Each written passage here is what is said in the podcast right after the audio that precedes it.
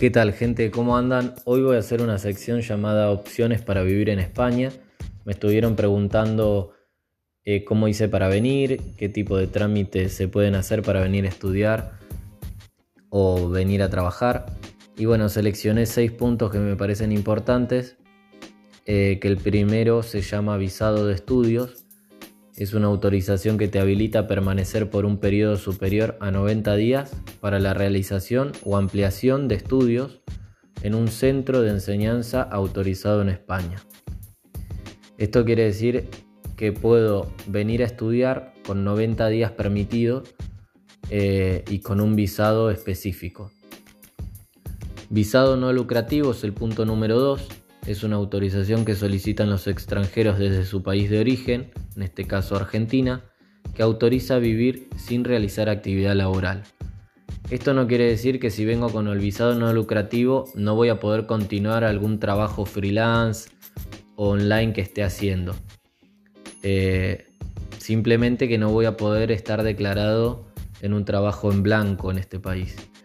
El número 3 es residencia para ciudadanos comunitarios y sus familiares directos.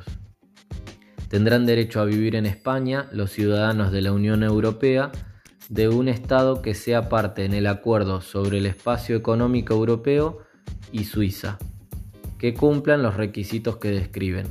Esto habría que ver el caso específico de cada persona, que eso se puede averiguar en, en alguna página que yo les pueda pasar después. El número 4 es residencia por arraigo laboral, esto quiere decir que si has, permitido, eh, has permanecido al menos dos años y puedes acreditar una relación laboral durante seis meses o más, eh, podés tener la residencia ya para vivir fijo eh, en España. Residencia por arraigo social.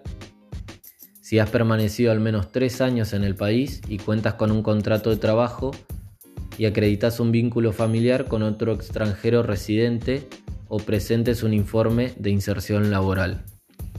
Y el número 6 y el último es por arraigo familiar. Si sos hijo de un padre o madre con papeles españoles o bien si sos padre o madre de un menor que nació en España. Eh, lo que me parece importante es que hay varias opciones, pero antes de viajar hay que ver eh, qué opción le conviene más a cada uno eh, en qué forma quiere venir cada uno a probar, a vivir, a, estudiar o simplemente hacer un trabajo online que puede hacer desde una página que esté eh, fichada en el país de origen y vienen acá, prueban, trabajan o estudian y lo hacen siempre de la forma más prolija. ¿Sí? Así que cualquier otra consulta que tengan, voy a estar encantado en darles una mano o recomendarles una página que, que tenga más información específica. Así que les mando un saludo grande y vamos a seguir haciendo más audios de estos.